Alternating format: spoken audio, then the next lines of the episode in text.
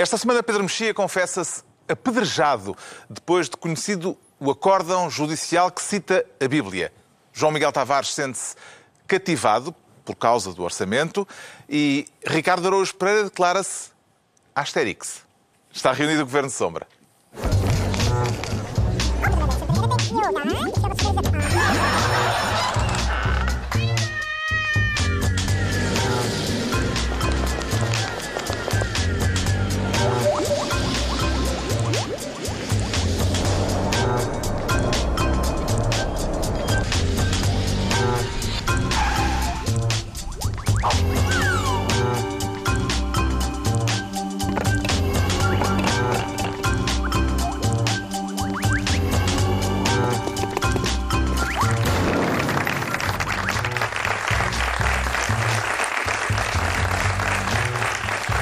Viva, sejam bem-vindos. No final da semana em que o Orçamento do Estado começou a ser discutido no Parlamento e em que a moção de censura ao Governo apresentada pelo CDS foi chumbada, como se previa, sem surpresa. Mas esta é também uma semana histórica marcada pela declaração formal de independência por parte do Parlamento da Catalunha e, simultaneamente, pela suspensão da autonomia catalã a partir de Madrid. Começamos justamente por aqui, brevemente, antes ainda de distribuirmos os ministérios. Está pronto para vir a acolher refugiados, se isto vier a dar para o torto, Ricardo Araújo Pereira? Refugiados catalães, estou, estou, pronto. Eu falo o idioma, como aliás já demonstrei aqui. É, é, não é difícil, é só, só evitar as últimas sílabas palavras e, e, e, e carregar nos gestos. Estou a falar catalão neste momento. Neste momento, enquanto, não, não sei se. Provavelmente não compreendem. Não, não, mas isto vai ser legendado. Ah, certo, obrigado. Uma, ainda bem. Podcast. Ainda bem. Mas eu estou, estou pronto. Eu, eu tenho, quer dizer, é, é muito. Nós já falámos disso aqui, não é? De uma declaração de independência costuma ter outro glamour romântico. Ah. Costuma ser feita, sei lá, a cavalo, não é? E, não, e não assim por aquele senhor que parece um Playmobil. Mas, eh, mas eh, há uma, uma objeção que é ah, esta declaração de independência é completamente ilegal. A Constituição não, não permite é um bocado óbvio, não é? É, é? é, raro. Eu não conheço constituições que digam, bom, estamos aqui um país uno e indivisível, mas claro, se alguém quiser ir à sua vida, pode, pode, à vontade. É difícil haver uma Constituição que. Já, não obstante, quer dizer, o processo do Exato. referendo. Não, não, é? não obstante ser havido dezenas de referendos, de referendos em democracia. Sim, sim. Desde o Canadá à Escócia. Sim, e legais. Não, e, legais. E este, este último referendo foi, digamos, eh, trapalhão. Pareceu-lhe bem a reação do governo português, uh, João Miguel Tavares? A reação do governo português pareceu é muito é bem. É a reação óbvia, que era o que tinha que dizer, que não reconhecia aquela declaração e que. Um, esperava que a unidade de Espanha se mantivesse. É o que tem que fazer institucionalmente um país como Portugal. Portanto, eu, eu compreendo isso. E atenção, a possibilidade mas mesmo... de dar para o torto neste momento é alta. Não, a possibilidade de dar para o torto é altíssima. Isso, isso é o que é assustador. É porque eu percebo que não existe glamour... Mas nós, quando falamos em glamour, eh, não é só o homem em cima do cavalo. É nós sentimos que existe uma população mais ou menos homogénea, que está a lutar contra um opressor e que toda ela quer a mesma coisa. Não é o caso. Oh, pois, não, não é nenhum dos casos. Caso. Não parece que seja nem é esse o caso. Nem é Embora, é eu, atenção, eu acho que o governo de Espanha cometeu terríveis erros. Acho claro. que, por, por princípio, a autodeterminação deve ser um, um, princípio básico. As pessoas devem se poder exprimir e se de repente a maior parte dos catalães não quiserem fazer parte de Espanha, acho que têm direito a manifestar-se e, e, a defender a independência. O problema é que lá está, aquele senhor com o cabelo que parece um Playmobil tem gerido isto com os pés. Eu poderia, em última análise, ter feito uma coisa decente, que era convocar eleições. Aquilo na quinta-feira foi bastante conturbado. Foi, foi completamente três, eh, bizarro. posições diferentes. O que mostra que não dia. existe rumo nenhum. Existe apenas um empurrar com a barriga e de todas as maneiras. E o senhor teve medo de perder o seu cabelo Playmobil e de ser escalpado por aqueles que o puseram lá e então não teve coragem de fazer aquilo que deveria ter feito, que era convocar eleições. Porque qual é que é o problema da Catalunha? É que, não, é que provavelmente nós não vamos conseguir eleições em que as pessoas votem todas. São marcadas para dia 21 de dezembro, mas Exato. Uh, provavelmente... Tivemos um referendo em que quem não queria a independência não foi votar e agora corremos o risco de destas estas eleições convocadas por Rajoy uh, correm o risco de, de, as pessoas que querem a independência não irem votar. Portanto, há uns referentes que não votam uns, há umas eleições que não votam outros, e no meio disto tudo existe a pergunta, mas o que é que os catalães querem? Ninguém sabe. Que validade a maior parte é que tem uma declaração de independência que não é reconhecida por ninguém, Pedro Mexia? por ninguém tem muito pouca, sobretudo quando nesse ninguém estão os países da União Europeia, todos, não é? Uh, porque evidentemente uh, basta, ver, uh, basta ver a lista dos, dos referendos autonomistas ou independentistas que houve não só na Europa como noutras democracias para, para, perceber que isso é possível. Não é a ideia de que não, então não é possível, nunca foi possível. Foi em Malta, no Quebec, na Escócia há pouco tempo, houve muitos referendos. Uns deram sim, outros deram não, mas legais. Agora, este referendo, este senhor que está lá agora à frente do governo catalão, só está lá, é uma segunda escolha, só está lá porque o anterior chefe de governo, o senhor Mas, achou que ia ter uma maioria esmagadora pelo sim e depois teve os, os, a esquerda e a direita uniram-se uma coisa chamada Juntos pelo Sim e não tiveram maioria. Foi, foi preciso terem um partido de extrema-esquerda a apoiá-los para lhe dar maioria. Portanto, é uma minoria muito pequena que... Uma maioria muito pequena. Uma maioria muito pequena que eles temem que neste momento nem sequer seja uma maioria em termos eleitorais. Uh, e por isso as eleições, as eleições que foram agora convocadas, se se realizarem, são um teste muito grande. Também são um teste para o Rajoy. Imaginem que, é o, que, o, que o Juntos pelo Sim tinha uma maioria esmagadora ou clara. Aí ficava o Governo Central desautorizado.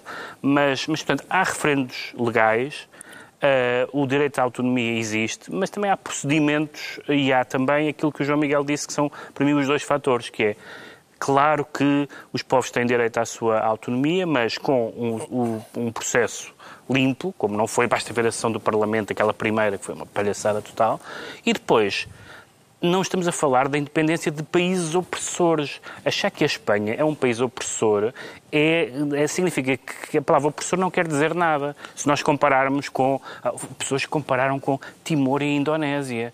Por amor de Deus.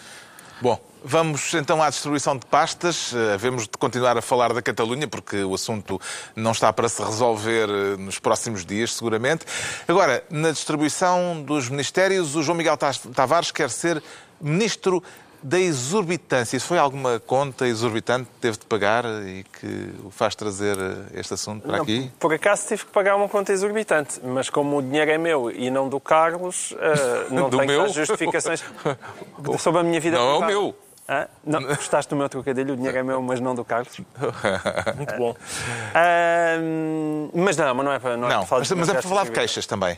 É, é, é, para falar de queixas, é para falar destas queixas. De repente, eu, como excelente analista, tinha previsto na semana passada que esta coisa entre o Costa e o Marcelo não, não ia haver nenhuma espécie de conflito, porque António Costa tinha compreendido bem que tinha feito a geneira, tinha... Palavras oportunas do programa anterior, que podem palavras rever... minhas do programa anterior e assim as pessoas lá em casa podem ver com todo o meu talento de analista e de, e de adivinhar o que aí vem. Uh, em dois dias consecutivos, e é disso que vamos falar, o Jornal Oficial do PS, num dos dias, publicou um artigo de opinião acusando o Presidente da República de exorbitar claramente as suas funções, daí a exorbitância. E a primeira página do Público, na quarta-feira, noticiava que o Governo ficou chocado com o discurso de Marcelo Exato. na semana passada. Uh, Parece-lhe que há aqui uma ação concertada? Eu acho que há alguma ação concertada que depois resultou num grande desconcerto. Mas... Há ainda o tweet do dirigente socialista Porfírio Silva que eh, escreveu que Marcelo passou uma rasteira ao governo. Exato, mas, exato uma rasteira. Marcelo não passou nenhuma rasteira ao governo. António Costa simplesmente abriu um buraco e depois atirou-se lá para dentro. Foi isso, eh, foi isso que se passou. Mas ainda para utilizar a polissemia tão bonita do verbo chocar, é que de facto isto não faz muito sentido, porque quando nós falamos num choque atualmente entre Marcelo Rebelo Sousa e António Costa, é a mesma coisa que pensar num Fiat 500 de repente a chocar com um caminhão Volvo. E, e assim, e, e, e, eu não Todos preciso... os comentários iam ter onomatopeias. É, e eu não, e eu não, e não preciso dizer aqui quem é que é o Fiat 500 e quem é que é o caminhão Volvo. E, portanto, eu não percebo minimamente o que é que António Costa e o PS podem ganhar com isso, de agora andarem a embirrar com Marcelo Rebelo de Sousa numa altura em que já se fala, não é? Tal como Fernando Pessoa chamou a Sidónio Pais, já se fala no Presidente Rei. E, e, de facto, cada vez ele está mais parecido com isso e ele não, certamente não enjeita não enjeita esse nome. O, Expresso tinha falado, uh, tinha escrito que Marcelo uh, ficou chocado com o discurso de António Costa. Esta declaração do governo por uma fonte anónima uh, usa a mesma expressão. Há aqui também um paralelismo ah. nesta guerra de palavras. Sendo que depois Marcelo disse, e bem, quem ficou chocado foi o país. Um, essa fonte anónima que deu uma notícia no público é que é muito difícil olhar para ela e não achar que teve o dedo de António Costa. Aquilo que se passa na ação socialista e quem lá publica, não faço ideia se passa ou não. Se, se, se o António Costa está à noite em casa a, a, ver antecipadamente, a aprovar, a dar um visto nas páginas da ação socialista, tenho dúvidas disso. Agora, aquele chocado não parece que tenha sido dado sem a autorização dele. De repente, dá-me ideia que houve uma espécie de bola de neve e, e, o, e, o, Presidente da República começou a levar demasiada pancada por parte do PS e o António Costa já tentou claramente pôr alguma água na fervura porque ele percebe que não tem nada a ganhar com isto. Portanto, a minha interpretação é esta. António Costa quis mostrar que não é um gatinho para, no qual o, o, Presidente Marcelo faz festinhas ou então dá pontapés para enxutar quando ele está demasiado tempo no colo e, portanto, António Costa quis dizer eu não sou o teu gatinho, Marcelo.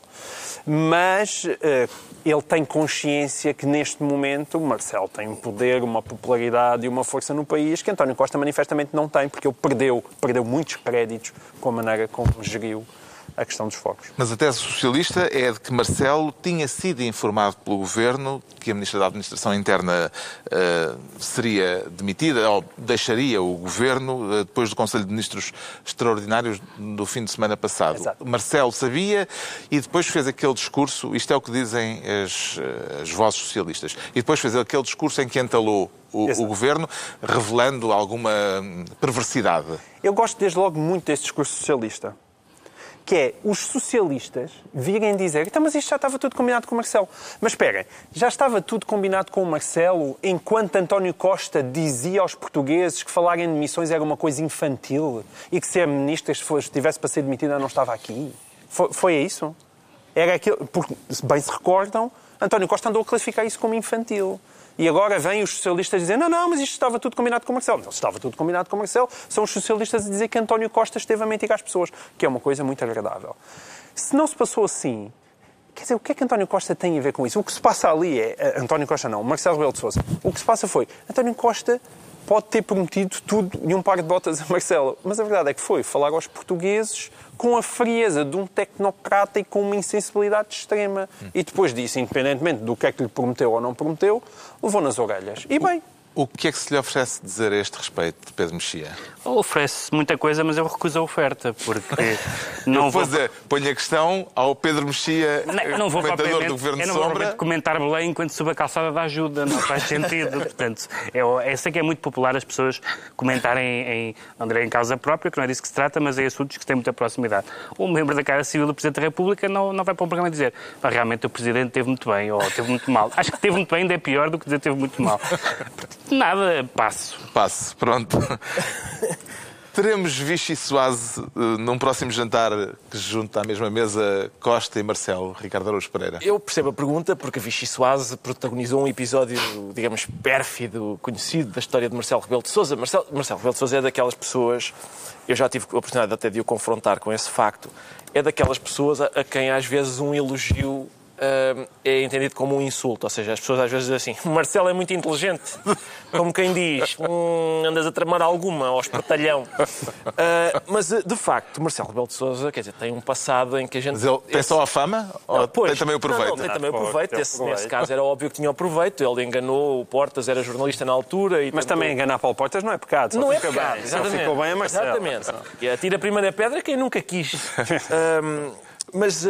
Ele contou a Paulo Portas um jantar, jantar com muita gente, depois... em que até disse que se comeu vichy soise e depois... O jantar não, não tinha Paulo Portas sequer. encontrou alguém que... Exatamente, não tinha havido jantar. Desmentiu tudo. Agora, neste caso concreto, é muito difícil o, o, o, o, governo queixar-se da, da deslealdade do Marcelo, tendo em conta que, primeiro, quando foi Pedrógão, Marcelo aguentou. Aguentou o governo mal, na minha opinião. Marcelo disse. A primeira declaração de, de Marcelo é. foi, foi feito tudo o que Exatamente. podia ser feito. Nós, aliás, aqui criticámos isso, criticámos o facto de Marcelo ter chegado lá e sem alguns saber nós, nada. Alguns, alguns de nós. Alguns nós. ter chegado lá e sem saber nada, sem ter informação suficiente, ter dito, bom, e realmente fez-se tudo o que era possível e tal, coisa que mais tarde se veio a verificar que não era verdade. Mesmo aqui, Marcelo não falou na altura da catástrofe deixou o governo falar primeiro e só perante o desastre das declarações públicas do governo é que o presidente veio de facto Uh, fazer uma coisa que eu admito que é, depois há, aquele, há este choque em cadeia, não é? Que o, o Marcelo ficou chocado com as declarações do governo, o governo ficou chocado com o Marcelo, o Marcelo diz chocado ficou o país e, e há um choque em cadeia, claramente. Mas, mas o que o Marcelo fez foi choque mate nesse, nessas declarações. Nessas declarações foi de facto porque não, não, não conheço muita gente tirando uh, militantes do PS e mesmo, mesmo nesse grupo só os mais fanáticos, que não diga ah, o Marcelo realmente veio dizer uma coisa que era preciso dizer. Hum. Entregamos ao João Miguel Tavares, então, a pasta de Ministro da Exorbitância. Agora o Pedro Mexia quer ser Ministro do Espetáculo. E que tal tornar isso um ministério ambulante, Pedro Mexia? Sim, ambulante, de, de norte a sul. Esta, a propósito da luta interna do PSD, e da proposta de Santana Lopes de uh, serem feitos 21 debates entre ele e Rui Rio. Sim. Uh, uma uh, proposta recusada de forma contundente. algum dos dois o surpreendeu? Não, o Rui Rio respondeu a essa proposta dizendo que isso define o seu adversário. Na verdade, define os dois, porque ele, essa proposta define Pedro Santana Lopes, porque Pedro Santana Lopes claramente tem mais facilidade a falar, tem mais a experiência no debate e, portanto, se sente mais à vontade e quer fazer quanto mais debates melhor. Fazer debates, fazer 21 debates não faz sentido para nenhuma eleição. Portanto, isso define Santana Lopes. O que é que define Rui Rio?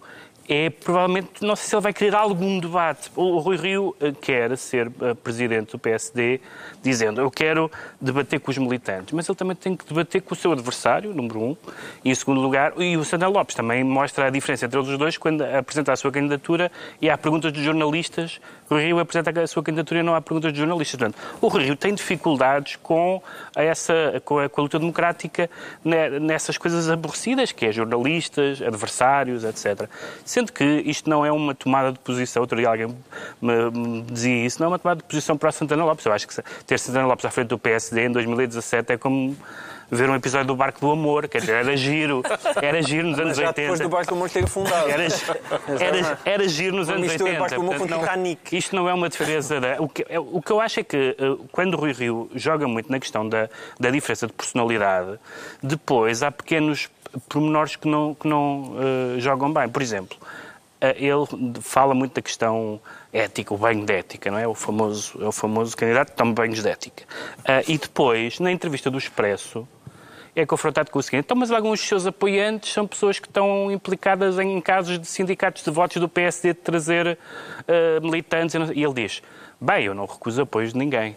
Portanto, um, um su... Nunca te aconteceu um... estares a tomar banho e fala, falhar a água? Eu nunca tomei banho de ética, na verdade, não, nunca, nunca me aconteceu. aconteceu. Tomo sempre banho de imersão. A ética, prefiro. Uh, mas, e portanto, é, é, importante que se uma pessoa uh, cria uma figura, uma, uma persona pública, neste caso do homem sério, e eu não ponho em causa que o Rui seja sério, não tenho nenhuma razão para, para crer que ele não seja sério. Eu não gosto muito que a pessoa diga isso de si próprio.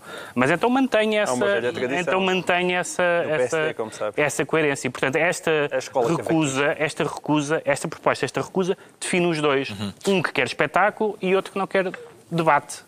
Está a seguir eh, com entusiasmo o salutar debate de ideias na corrida à liderança do PSD, Ricardo Araújo Pereira? Estou, sim, senhor, Carlos. Eu gosto muito de... Enfim, salutar os debates de ideias. Salutar os debates de ideias, sobretudo quando as ideias são também salutares. Eh, eu registrei as seguintes ideias até agora. Portanto, para já temos esta que o Pedro acabou, que o Pedro acabou de falar, que é o Santana a dizer era giro fazermos 700 debates. e o outro, é ou zero, ou zero. Realmente é, é, o que diz o Pedro, é um exagero de um lado. O Santana é, quer dizer, ele, ele, é óbvio que ele sabe o que é a proposta que ele faz. Vamos fazer 20 debates, um em cada conselhia, enquanto cada um de nós está a equilibrar uma cadeira no nariz. Ele sabe que é para o outro recusar, não é? Uh, o outro tem muita vontade de recusar, porque de facto não uhum. se dá bem com debates. E portanto. Uh, Mas surpreendentemente, a primeira entrevista de Rui Rio, uh, depois de ser candidato, foi ao programa 5 para a meia-noite, na RTP.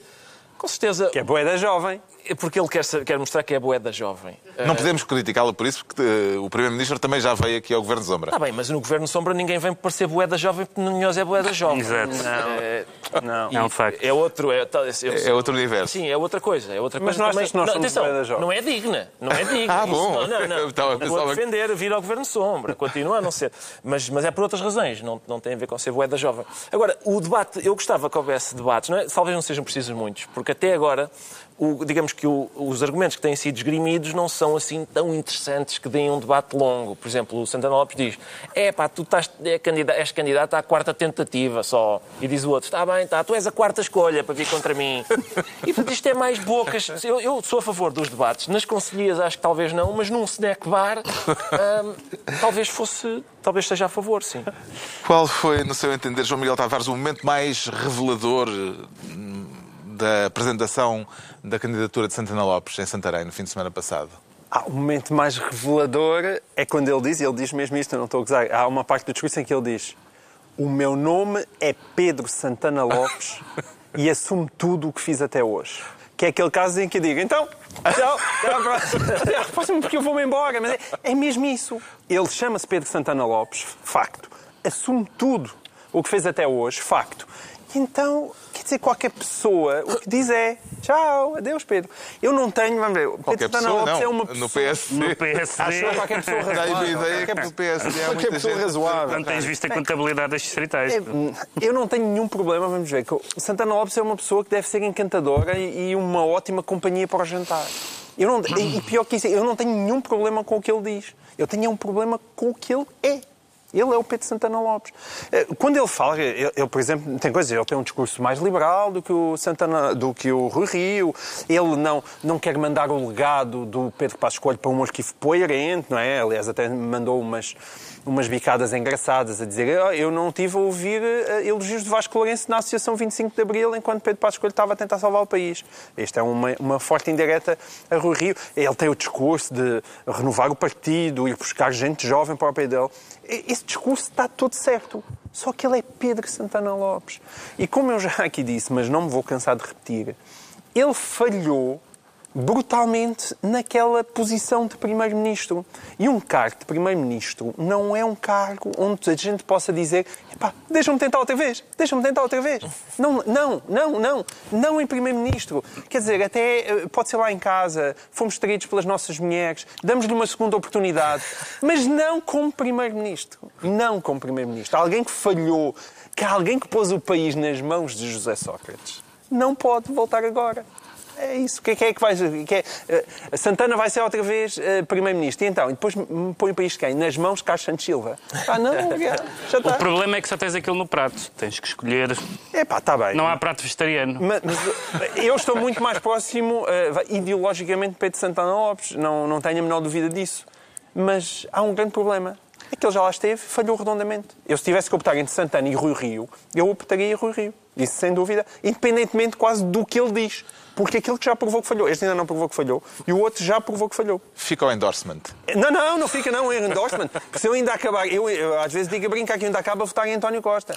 Porque se eu tiver, se eu tiver que escolher entre António Costa e Rui Rio, eu já não tenho a certeza. Deixa-me ouvir o que é que ele tem para dizer. Posso recordar ao nosso auditório de que já votaste no José Manuel Coelho? Eu já votei em José Manuel Coelho. Eu já votei em José Manuel Coelho e nas últimas eleições autárquicas tinha um três papéis e votei em três partidos diferentes. Muito bem. O Pedro Mexia fica então Ministro do Espetáculo. Agora é a altura do Ricardo Araújo Pereira se tornar Ministro da Paridade para criticar a ausência de mulheres neste Governo Sombra, Ricardo Araújo Pereira? Oh, Carlos, é, é por muito criticável que seja a ausência de mulheres neste Governo Sombra, este Governo Sombra não é um organismo público. E, portanto, não. Nem sequer privado. Não, nem sequer privado, exato. Não, não é, é um nada. organismo? Não é nada. E, mas não, Quer falar do outro governo, então? Eu, mas eu percebo a sua pergunta, porque, porque talvez haja quem equipar a, a, gravidade das coisas. Não é o meu caso. Não é o meu caso. Uh, eu, queria, eu gostava de falar do governo a sério. Prefiro, prefiro falar sobre a falta de paridade no governo a sério do que num programa de televisão que dá na, numa, na televisão por cabo à meia-noite de sábado. são prioridades. São prioridades. O governo, a sério, esta semana foi remodelado. saiu, já tinha poucas ministras, saiu mais uma e foi substituída por um homem. Agora há menos uma mulher no governo. Há menos portanto... uma mulher no governo. Quem é o homem que a foi substituir? É exatamente o mesmo homem que recomendou a retirada de uns blocos de atividades das, das, das prateleiras por eles uh, conterem estereótipos de género. É claramente um caso de. Há aquele ditado: olha para o que eu digo, não olhes para o que eu faço.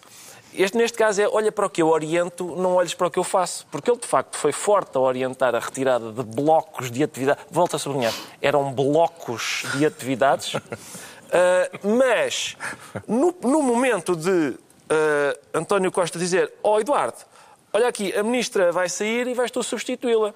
E ele, com certeza, quando é que eu começo? Em vez de dizer, oh, oh, António, escuta uma coisa, já viste, nós, contando contigo, somos 18 ministros. Assim ficam 3 ministras. 3 ministras em 18 dá uma percentagem.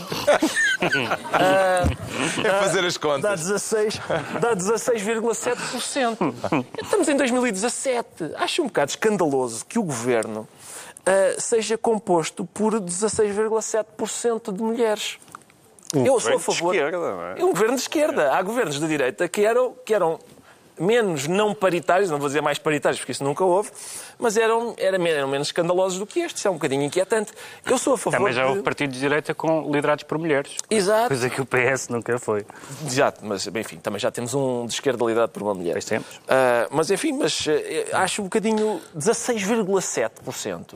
Ainda por cima, uh, não há uma coisa qualquer um, que, que que obriga a que as listas tenham pelo menos 33% de, de mulheres. Uh, é esquisito o governo aplicar esse tipo de, de diretiva, mas depois não olhar hum. para o seu próprio funcionamento. Isto seria é, só caso... porque, só estou a dizer isto porque. Mas sabes qual é o problema? É porque o António Costa tem mais amigos homens. Pois não Como aquilo só vão para lá os amigos, ele tem dificuldade. Temos que é ver o livro de curso. Achas que era uma questão de ciúmes lá em casa? Olha, Sim. pus mais uma amiga no governo. exatamente. Hum. Mas a, questão é, a questão é, mais uma vez, 2017, não é? as mulheres são mais do que os homens na universidade há uhum. décadas e continuam a ser 16,7% no governo. Eu sou a favor de cotas no governo, na Assembleia da República e na, administração pública, porque já se percebeu que de outra maneira não vai, não vai lá. Eu, eu, o, o, argumento de, bom, mas as cotas depois entram mulheres para o lugar de homens uh, competentes, pois pode-se, como, estamos a, como é a obrigatoriedade de cotas, se calhar entram mulheres incompetentes. Sim, sim, cuidado com isso, não tirar tantos homens competentes que lá estão, pá. Quer dizer... Isto seria caso para eh, um protesto formal de SIG, a Comissão para a Cidadania e a Igualdade de Género, Pedro Mexia?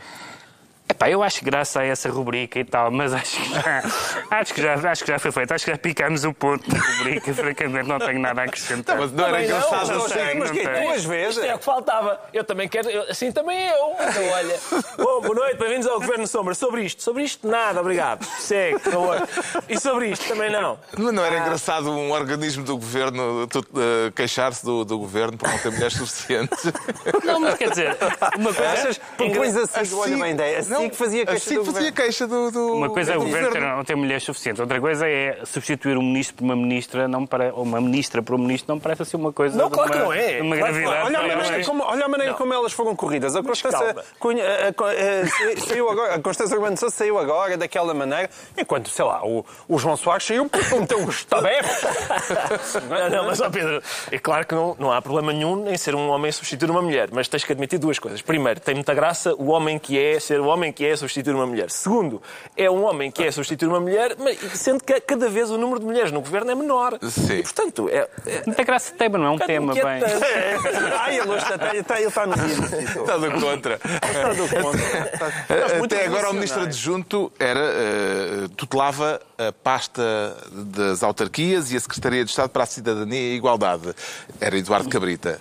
Eduardo Cabrita uh, foi para o Ministério da Administração Interna e levou Uh, com ele a Secretaria de Estado. Não, pois. levou as autarquias. Levou com ele as autarquias. E a pasta da Secretaria de Estado para a Cidadania e Igualdade também saiu da tutela do Ministro Adjunto. Exatamente. Que é este novo Ministro uh, Cisa Vieira. Uh, o que é que ele terá para fazer sem nenhum dos pelouros uh, que pertenciam àquele cargo. É possível que a Secretaria de Estado para, para a Igualdade tenha sido substituída para não ver, na altura em que há remodelação, para não estar lá ninguém a dizer alto, não pode ser, há, há mulheres a, a, menos no governo. Não é? Aproveitaram não, não estar lá ninguém. Mas puseram outra mulher, vá lá. Nos primeiros, nos primeiros governos havia um cargo fascinante que era ministro sem pasta. Sim, é, é uma pessoa que tem motorista e tal, mas não tem nada na secretária. Não, mas o, o, normalmente o... é o ministro da Cultura, não é? uh, mas é por outras razões, é outra pasta. O público tinha um título que dizia Pedro Cisa Vieira chega a ministro depois de ser consultor. E eu acho que o título certo devia ser Pedro Cisa Vieira chega a ministro para ser consultor. É essa a função dele. O consultor de António Costa. Sim, acho que é para ser consultor de António Costa. Porquê? Porque António Costa, da mesma maneira que enche o governo de amigos, não acho que seja só uma questão de, daquele amiguismo de ah, só está a distribuir os textos pelos amigos. Não, é, é, que ele tem mesmo um governo, que eu acho que é um defeito, atenção, ele quer ter um, um governo muito sólido, com as linhas muito apertadas e cada vez tem ao seu redor mais temas que ele foi buscar, não é? E, com as linhas muito apertadas. Com as linhas... É, tipo, como no linhas um bloco baixo, futebol, tipo a defesa é, muito em cima do campo. E exatamente, ele foi buscar mais dois trincos. Mais dois eu também trincos. eu preferia que o governo tivesse mais uns criativos, mas não. O, o, ele é do Catenaccio, o António Costa, e portanto prefere ter buscar mais dois trincos, e foi o que ele fez. O Ricardo Araújo Pereira fica assim ministro da Paridade, agora estão entregues então as pastas ministeriais uh, para esta semana. O Pedro Mexia declara-se, entretanto, apedrejado. Uhum. E doeu, Pedro Mexia? Um bocado, devo dizer, este, este, este caso. É um caso realmente abracadabrante. Porque nós podemos... É um caso, desculpe? Abracadabrante. nós podemos ler, nós podemos ler uh, todas as minúcias... Podíamos dizer mais vezes. Uh, não, mas não agora. Uh, podemos de, estudar todos, todas as minúcias do caso, mas não deixa de ser um caso em que um juiz atenuou uma pena de uma agressão com uma moca com pregos. Portanto, isto é basicamente, numa linha foi isto que aconteceu. E depois há uma série de... Isso, depois há uma Sim. série de... Eu acho que os pregos estavam metidos para dentro da moca. Ah, pronto, então é, é uma... acho que os pregos não estavam de fora, é uma... os, os pregos estão lá para dentro. Ele, aliás, tem um, um historial de, de, sentenças interessantes. Por exemplo, uhum. um senhor que deu um murro, suponho que é a mulher ou a ex-mulher, com um bebê ao colo e, e, eh, e o, este juiz disse que, bom, mas repara, o nariz não estava bem, não, não estava bem preto, nem havia marcas na mão, portanto não foi assim uma agressão, embora tivesse um bebê ao colo. Depois Sim. faz uma série de considerações uh, curiosas também noutros, noutros processos. Ele tem uma espécie de turete conjugal, que é, começa a, nestes assuntos conjugais ele é muito melindroso e houve um caso em que havia um, um testemunho de uma mulher adúltera e ele disse, bom, mulher adúltera, que aliás é falsa, hipócrita, desonesta, desleal, fútil e imoral. Houve ali problemas na, em casa. É pá, só pode, ninguém tem esta. Epá, não. E depois a questão da. Quando, quando há também uma história de um SMS, de uma senhora também que tinha um, um caso extraconjugal e que manda um SMS ao amante a dizer que quer jantar com ele só para depois me dares a sobremesa. E comenta ele: o que pensar desta mulher? Epá, eu não penso nada em particular. Não, não, nem, pelo menos mal. Em princípio é uma senhora que proporciona bom convívio. Mas pronto, isto, há, duas coisas aqui. Uma foi uma coisa que eu me apercebi quando fiz, quando fiz, eh, quando fiz o curso de Direito, que foi nunca tinha lido peças processuais, nem decisões judiciais, e a quantidade de juízes que se permitem fazer pequenos ensaios ou divagações filosóficas sobre o que acham do mundo, em vez de simplesmente apurarem os factos e aplicarem a lei. E, portanto, entra ali as suas convicções. Neste caso, o acórdão cita até a Bíblia, que foi um dos aspectos Exatamente. mais citados. Há, há, há, duas coisas. Cita a Bíblia, o que é absolutamente... Para condenar a, é a mulher... Absurdo. A Bíblia não é fonte de direito em, em, em país nenhum e, portanto, uh, além do... Uh, já vou à Bíblia, mas também faz uh, considerações sobre... Noutros sítios até as mulheres até são lapidadas, cuja o, resultado que ele tira dessa uh, menção me parece. É, teve sorte. Teve sorte. Se fosse, se fosse que foi aqui, não é? Não foi calhouado. Uh, depois, um, ehm, depois diz: ainda não há muito. A lei, o ainda não há muito, é o Código de 1886. Uh, eh, mas pronto. Ehm, e, hum, mas a questão da Bíblia é curiosa, porque Claro, a Bíblia é um livro bastante grande, aliás, é um conjunto de livros e pode a pessoa pode se entreter com, com, o Antigo Testamento e com o Levítico e com o livro dos Provérbios e apanhar, de facto, umas passagens muito. Mas, se pensarmos, por exemplo, nas passagens uh, uh, do Novo Testamento em que Jesus se preocupa, uh, não muito intensamente, deve-se dizer, com a questão da moral sexual, não é um assunto que no texto um, seja muito importante. Há um episódio com uma mulher adúltera e o que, e o que Jesus faz é bastante diferente do que fez este juiz. Ou seja, não, estamos a, não é mesmo o juiz está a aplicar o direito, uhum. não, é, não é paralelo. Mas quer dizer, até aí, citar a Bíblia é estúpido. Se calhar o juiz fez como a juíza que também assina este Sim. acórdão, que não o leu até ao fim, talvez o juiz também não tenha lido a Bíblia até ao fim. E chegou a essa parte. E, portanto, até, até citar a Bíblia, quando um dos episódios mais conhecidos da Bíblia é o perdão de uma adulta, é disparatado. E depois há o terceiro ponto, que é um ponto mais melindroso, que é o que é que se pode fazer. Uhum. Porque, em princípio, não, não, não, há, não se pode. Os juízes têm autonomia e têm. O Conselho Superior da Magistratura abriu um inquérito. Sim, havia duas hipóteses. Havia ou um procedimento disciplinar, eh, eh, que o, que o Conselho Superior da Magistratura diz que as declarações podem ser arcaicas ou infelizes, mas não consubstanciam fundamento do processo disciplinar. Não sei bem, mas acho que devia essa possibilidade de ser, porque, porque não se trata simplesmente de, de contestar uma decisão, trata-se de um juiz que utilizou uma linguagem, umas considerações que são ofensivas uh, da, da, ordem jurídica portuguesa e até do senso comum. E depois a questão do Tribunal Constitucional. A Procuradora-Geral da República uh, não concorda com o envio desta questão para o Tribunal Constitucional, com aquela eh, um, justificação, que não é falsa em si mesma, que o Tribunal Constitucional julga normas e não decisões de, dos tribunais. Uh, e, portanto, o que aqui acontece é que, com razões juridicamente até aceita aparentemente aceitáveis, estamos num bloqueio de ter um juiz que claramente uh, exorbitou as suas funções ao fazer. Não é só a decisão, a decisão é chocante, as justificações são absurdas e não devia ser possível, a não ser que, como se diz, agora ele vai ser sempre recusado em todos os casos desta natureza. Mas eu acho que não chega, era preciso haver um sinal maior do que esse e dado pela, pelas autoridades judiciais. Que poderes tem, num caso destes, uh, o chamado Tribunal da Opinião Pública?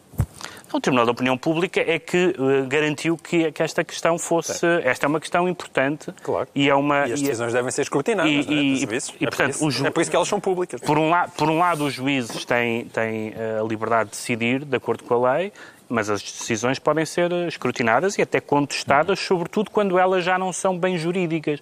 Porque uma coisa é dizer, esta decisão foi errada porque segundo a lei não sei o quê. Agora, a Bíblia, Sim. a lapidação, o que é isto? Com a indignação a este respeito, a respeito deste caso, surgiram vozes a argumentar que as críticas ao chamado politicamente correto são erradas, nomeadamente a respeito da polémica tratada aqui dos cadernos para meninos e para meninas, eh, que, que deu muito que falar. Enfiou a carapuça, Ricardo Araújo Pereira? Ah, eu não sei, quer dizer... Era eu... para ti. Lá está. eu, eu, não, eu não consigo entender, mas talvez seja possível uh, compreendermos isso, eu não consigo entender a, a relação entre uh, achar mal que o governo, que um organismo por orientação do governo recomenda a retirada de livros, de cadernos de, desculpem, de blocos de atividades que contêm estereótipos de género das, das, das prateleiras, portanto, achar mal que o governo oriente nesse sentido, e este caso, um, por várias razões. Uh, primeira, uh, este juiz não cita os blocos de atividades, cita um outro livro ligeiramente mais conhecido, ligeiramente mais influente e com mais alguns eh, estereótipos de género e bastante mais chocantes. Hum. Portanto, as mesmas pessoas que apoiaram a decisão de recomendar a retirada do, dos blocos de atividades das prateleiras, eu esperava que agora recomendassem a, a, a, recomendassem a retirada das prateleiras deste livro nocivo. Pode-se argumentar, ah, mas a Bíblia não é para crianças. Não é exatamente assim. Muito boa noite. Vamos começar com Eu espreito a Bíblia. Olha dois pandas na Arca de Noé. Olha tantos leões na cova do Daniel. Bom, histórias da Bíblia para contar antes de adormecer. As minhas histórias da Bíblia, não sei se estão a apanhar isto tudo até para apontar. A Bíblia contada às crianças, Bíblia para crianças, para pequeninos que tenham outro tipo de interesses, o meu livrinho de orações, as aparições contadas às crianças, também tem matéria interessante, Mas e a minha primeira Bíblia. Paraste em Fátima antes de ir para o estúdio? Parei, sim, senhor. Parei, sim, senhor. Não, mas atenção. Há investimento aqui. Isto aqui, isto é só uma pequena parte, eu depois cansei-me. Já, já não me cabiam mais no carrinho. Há vários, várias edições da Bíblia para crianças. E, portanto, eu, não, eu continuo a não a, recusar que haja uma relação entre uma pessoa não achar bem que o governo recomende retiradas de livros das prateleiras, por muito que eles tenham, como tinham os blocos de atividades estereótipos de género, e uma, uma decisão como a deste juiz. A esse propósito, eu gostava de dizer o seguinte: a Ministra da Justiça, e eu vou eh, discordar dela, espero que isso não me valha acusações de mansplaining, mas a Ministra da Justiça disse um caso não faz o sistema. E essa frase é verdadeira, só que não se aplica. Eu tenho vasta obra publicada nesta matéria porque eu adoro estupidez. E a frequência com que os tribunais cometem estupidez sobre mulheres é aflitiva. Só este juiz, só, só este juiz em, especi, em, em especial, só dele não se pode dizer um caso não faz o sistema, porque só este juiz já protagonizou vários casos. Eu já escrevi sobre uma senhora que foi violada, mas, enfim, invadiu a cotada do macho ibérico, uma senhora que uh, foi operada, teve, fez uma operação genital e ficou com problemas para toda a vida. E um conjunto de juízes disse: Mas também as senhoras a partir dos 50 já não pinam, não é? Uh, portanto, a frequência com que juízes, mesmo recorrendo ou não à Bíblia, uh, uh, tomam decisões deste tipo não valida a frase da ministra segundo a qual não, é um caso que não faz o sistema. Agora, esta, esta ideia aqui presente, claro que os juízes normalmente tentam apalpar o pulso da sociedade. Ninguém na sociedade considera, ninguém sente, considera que o adultério é um crime. Mais, o adultério é a única coisa gira que o casamento proporciona. No meu entender, que sou casado há 20 anos. E, portanto, ele vir embirrar com isto é uma coisa que eu levo pessoalmente a mal. Ora, se, se eu apanhar um bandido a roubar-me e eu lhe der com uma moca com pregos enquanto a polícia não vem, eu sou preso e bem. E o homem está a cometer um crime. Esta senhora nem crime cometeu. O facto de haver um juiz que acha, pelos vistos, que, isto é, que, esta, que o adultério justifica uma agressão destas uh, é um bocadinho inquietante. Só mais duas coisas para terminar, que são... A primeira é o facto de ele dizer que há, países em que as mulheres são lapidadas, portanto, são apedrejadas até à morte. Dá-me a entender, eu já escrevi sobre isso em sede própria, mas a sensação que eu tenho é que ele quer participar no julgamento, porque uma vez que este juiz é um calhau, uh, a sensação que dá é pá, peguem em mim e atirem-me contra a adulta para que eu possa castigá-la. Ele é neto de Moura. É neto de Moura. Pronto. É o nome dele. Sim, eu sei, é o nome, é o nome dele. Não sei se isso era uma. Não, não. Se era o facto dele insinuar-se que ele é neto de uma muçulmana. o facto de ser neto Houve quem insinuasse. Ah, certo, não, certo. E depois a, a, segunda questão é: para mim, este caso, este caso exemplifica bem qual é a diferença entre, por exemplo, o Gentil Martins e este senhor. Ah, pois. O Gentil Martins, na entrevista ao Expresso, disse assim: Para mim, a homossexualidade é uma anomalia. Mas se um homossexual entrar no meu, no meu gabinete, eu trato-o como a qualquer outra pessoa. É tudo o que eu lhe exijo. Ele pode achar e dizer o que lhe apetecer. Agora, aqui na civilização, ele não, pode, ele não pode tratar as pessoas daquela maneira. Este juiz ultrapassa essa linha. Eu não me importo nada que ele ache o que quiser e claro. diga o que quiser sobre adultas. Mas não, Agora, não em acordo. Exatamente, não pode tratar as hum. pessoas desta maneira, de acordo com aquilo que ele pensa. Ele pensa e diga à vontade o que quer, mas não que transforme isso num acórdão que muda a vida de facto desta pessoa. Os bispos portugueses eh, fizeram bem ao demarcar-se eh, do uso da Bíblia neste acórdão, João Miguel Tavares? Fizeram muito bem, como é evidente, não é? Por todas as razões e mais alguma, desde logo por coisas como separações de poder, eh, do meu mundo uh, o meu reino não é deste mundo e outras coisas que, que o Pedro Mexia já explicou e bem, desde logo porque é muito difícil olhar para o Novo Testamento e achar que as adúlteras devem ser lapidadas quando existe uma das passagens mais famosas do Evangelho de João, não escrita por ele, talvez por Lucas, mas uma pequena derivativa. Que bonito. Uh, que é exatamente o episódio da, da, mulher adulta, um dos episódios mais, mais belos da Bíblia. Portanto, eles fizeram muito bem em, em, em, em afastar-se deste senhor Neto de Moura, que eu sou desses que têm essa tese. Acho que Neto de Moura é uma coisa denotativa e que o senhor, de facto, deve ser neto de uma, de uma avó muçulmana praticante da Sharia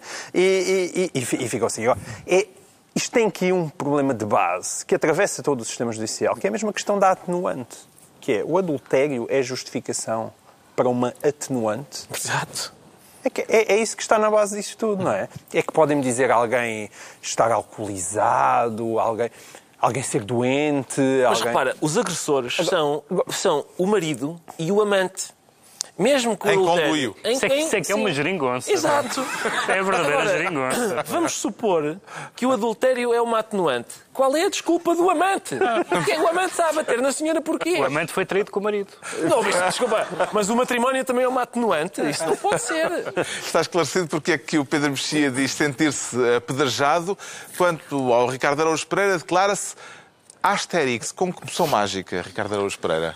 Eh, quer dizer, há vários, eh, realmente, há vários, há vários aspectos mágicos e até, hum. enfim, maravilhosos nesta história. Hum. O que acontece é que a cada semana que passa, uh, nós vamos, enfim, vamos refazendo a nossa ideia sobre José Sócrates. No meu caso, isso é verdade. Eu, eu passo uma semana e eu digo, pronto, é, é, realmente José Sócrates é um pouco mesquinho, mas não é assim tão. Espera, o que é, que está, o que é isto? O que é que está nas bancas agora? Afinal, é muito mais mesquinho do que eu estava à espera.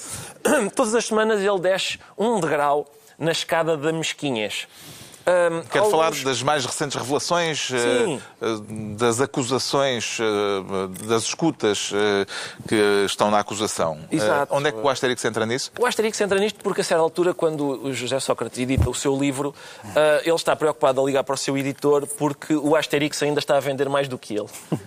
Ele está com alguma, algum mal perder para o Asterix e chega a perguntar ao editor: Mas quantos, quantos mais é que o Asterix está a vender? Como quem diz, diga-me quantos que é para eu dizer ao oh, Carlos Santos Silva para comprar esses mais um, que é para eu ultrapassar lá os bonecos. Uh, mas o editor, infelizmente, não lhe consegue dizer porque, porque eles não lhe revelaram. Era lá, da concorrência. Era da concorrência. Mas isso não impede José Sócrates de falar com o seu amigo Carlos Santos Silva e, em mais um diálogo absolutamente antológico, José Sócrates diz assim: Olha, ó Carlos, estamos a conseguir o número de convites uh, que tínhamos combinado, não? E diz Carlos Santos Silva, epá, por acaso não, sabes porquê? Porque Começa eles... por dizer, estou agora aqui no quarto inglês Exato, a tratar disso. Estou no quarto inglês a tratar disso, mas não vamos atingir o número que tu queres, porque entretanto eles já me conhecem na FNAC. Portanto, o que acontece é que Carlos Santos Silva chega à FNAC na terça-feira e diz, tem o livro do Sócrates? Tenho, sim senhor. Queria 20, se faz favor. E na quarta chega e diz, o livro do Sócrates está por aí? Está, está. Eram 30. Como é óbvio. Carlos Santos Silva também explica que está a fazer a coisa de uma forma mais ou menos estimulada porque diz que é para convites e pede para embrulhar. Pois, pede para embrulhar, é para, é para presentes. Mas mesmo assim estão já a dar eu, por ele. Eu acredito, ele diz sim, ele está com medo porque já se comenta. E é óbvio que se comenta, não é? Eu, eu se fosse funcionário da FNAC, dizia, olha, olha, vem lá o gordo do Sócrates. Mete aí mais uma pilha que não, ele... Na altura ainda ninguém sabia que era o gordo do Sócrates. Não, já sabiam porque ele todos os dias ia lá comprar uma pilha de livro ah, do, do Sócrates. do livro. Claro, do okay. livro, sim. Ainda não do processo. Onde é que isso foi? O quê? As pilhas de livro? Sim, quando é que eu, O Ministério Público não encontrou meia dúzia não, em vários... Por acaso eu acho que isso ainda... ainda... Bom, está de... sim, mas meia dúzia, que são milhares sim. e milhares. Ah, eu espero que eles tenham reciclado aquilo, porque... Tudo no papelão. E há uma, ainda uma outra conversa com o Manuel Pinho, também de aquecer o coração, em que Manuel Pinho lhe diz como é que se faz para uma pessoa na posição do Sócrates uh, ter uma posição numa universidade a estudar um assunto que não interessa muito, pago pelo Estado e eternizar-se nessa posição. Eu depois explico-lhe como é que se. Eu depois ensino-lhe como é que se faz para uma pessoa se eternizar nesta posição. Lamentavelmente, isso, essa conversa deve ter sido tida de viva voz, porque eu gostava de saber não, como é que uma pessoa pois. se eterniza numa posição dessas. Sim. Qual foi a revelação destes últimos dias que mais lhe chamou a atenção, João Miguel Tavares? É difícil decidir, porque têm sido tantas. Eu acho que o Ricardo já falou, claro, nas mais engraçadas, não é? Que é a Santos Silva e esta, esta do Manuel Pinho. É inacreditável. Vale a pena porque ele está a falar de uma das melhores universidades eh, no mundo. Colômbia. Da, da Universidade de Colômbia, nos Estados Unidos. Um, mas a, a mim o que me espanta é esta acumulação eu não sei se, se alinho na, na mesquinhez. O que eu acho é que eu, como já há muito tempo que, que escrevo sobre o José Sócrates e, e, que bato no José Sócrates, já começo a ter um certo, uma certa empatia em relação ao senhor. Aquilo está-se a mudar o meu sentimento. Já estou farto de lhe bater. Cada vez eu acho mais giro síndrome de Estocolmo sim, aplicada... Estou a sentir isso. Porque eu cada vez mais acho que ele é uma personagem literária. E, como eu acho que ele está mais do que tramado, qualquer pessoa que vejam aquelas escutas, aquilo é impossível, nada daquilo se sustenta, a acusação destrói-o completamente. Eu cada vez a mais, mas isto, não, isto é uma telenovela. Por favor, alguém pegue neste homem e faça dele um romance. Porque é incrível. Sobretudo, uh, o, que eu, uh, o que eu acho mais fascinante é a mesma pessoa estar simultaneamente preocupada em espera, como é que eu hei de sacar não sei quantos milhões no negócio da PT e vamos arranjar aqui uma golden share e depois vem a Oi e falar com o Salgado e com o Lula, uma coisa macro, estão a ver, uma coisa mesmo assim de dimensão internacional mas e depois é a mesma pessoa que está preocupada quando a mãe lhe pede eu que tenho aqui um casaquinho que custa 1.200 euros. Oh, filhinho, se calhar é muito caro, 1.200 euros. O que é que você acha? E não, e ele lá está. Não, o João, leva-te aí um envelope com a massa e tal. Até porque ele já tinha comprado um para o filho por 4.500 euros na Prada. Exatamente, na Prada. a mãe um de 1.200, não é? É certo, mas nós, quando nós pensamos em alguém, estamos a falar, okay, é como no 007, não é? Quer dizer, nós não vemos os maus do 007. Estão a tentar tomar conta do mundo e lançar mísseis para os países.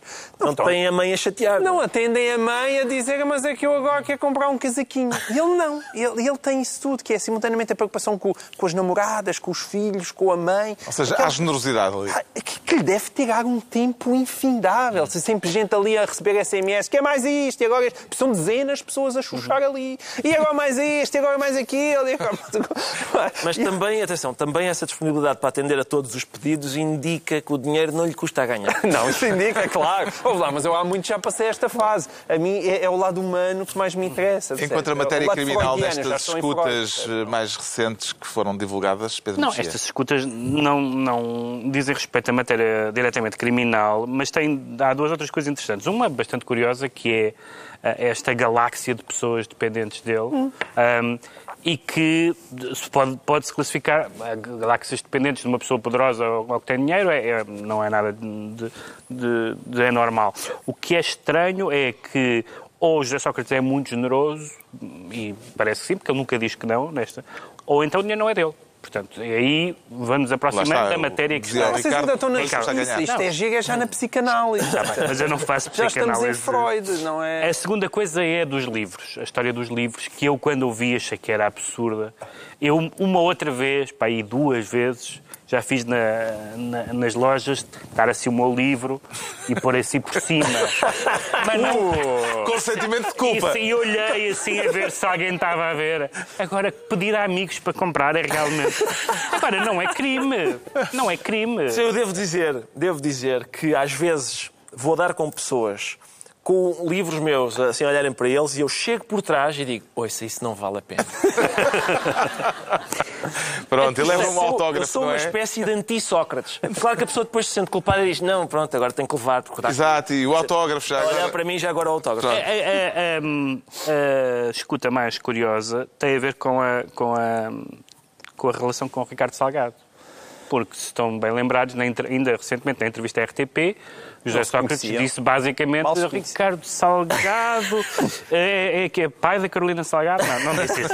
Mas foi como se não Sim. soubesse bem quem ele era. Uh, e agora é meu caro amigo. Amigo, quando é que vamos almoçar? Já estou com saudades da sua mulher. Uh, Devo-lhe tantos favores. Isso, de facto, mais uma vez, este telefonema em si não, é, não, não tem matéria criminal, mas mostra que há várias é? histórias que ele nega que são esquisitas, difíceis de acreditar e que têm que ser uh, discutidas em tribunal. Temos de saltar já para os decretos. O decreto do João Miguel Tavares é altamente cómico. É mesmo altamente cómico, atenção. É... Ah, não é só altamente cómico, é também é, altamente cómico. É altamente cómico e é mesmo altamente cómico porque foi Ferro Rodrigues deu uma entrevista e que disse que o episódio de Tanques, sendo muito grave, é altamente cómico. É Rodrigues, presidente da Assembleia da República, ele achou imensa graça àquilo. E, e, e, de seguida acrescentou: ah, é, é quando alguém telefona a informar que as armas estão todas no local X. Tão engraçado. Não, ferro. Não, ferro. Não é altamente cómico, é mais grave do que isso, porque significa que a história não faz sentido nenhum. Que deve estar imensa gente envolvida nesta tramóia, que há um conflito enorme entre a Polícia Judiciária e o, e o próprio, e o próprio Exército. E, portanto, isto não tem graça nenhuma. Mas, mas, é muito bonito ver o sentido de Estado do Presidente da Assembleia da República. Mas, dizer, mas ele tem razão, é altamente cómico. Isso não podes negar. Pá. Talvez não seja a pessoa indicada para o assinalar, mas, mas, que é. O decreto do Pedro Mexia é altissimamente cómico. Altissimamente cómico, e é o mesmo tema. Altissimamente? O, o, não, não, não tem nada a ver com, com os nossos patrões, futuros patrões. Talvez não. o, que é, o Ministro da Defesa disse, negou que, houvesse, que tivesse havido um roubo. Se calhar não houve nada. Agora que foram descobertas as armas, ele veio-se vangloriar, dizer é a primeira vez em democracia que se recupera material roubado. Não tinha sido. Então, mas como é? Como é? Está, é, é, excelente que tenha acontecido uma coisa que não aconteceu. Não, não percebo. E não se recupera nada. É que nem sequer se recuperou. E o Ricardo Araújo Pereira decreta uma interrogação. Só? Só? Só, sim, porque a badana... Eu gosto muito de falar de badanas e a badana do livro de, do último livro de José Rodrigues Santos diz Uh, além, lá tem aspectos biográficos e não sei o quê, e termina dizendo é considerado pelos portugueses o melhor escritor nacional. Uh, só? Só, para mim, eu diria já, só. Eu sei de onde é que aquilo vem. É de uma, uma espécie de sondagem que há sobre que eles fazem ao skip, uh, a sério, juro, há manteigas e não sei o quê, mas também a escritores, humoristas, eu também ganhei isso, eu também ganhei. Só que não anda a pôr isso na capa do, das, das, coisas, não é? Uh, e, mas José Rodrigues Santos disse: espera aí, que eu, eu, tal como ao skip, tenho a, a, a confiança do povo português e é com a confiança dos portugueses que terminamos. Está concluída mais uma reunião semanal, dois a oito dias, à hora habitual. Novo Governo Sombra, Pedro Mexia, João Miguel Tavares e Ricardo Araújo Pereira.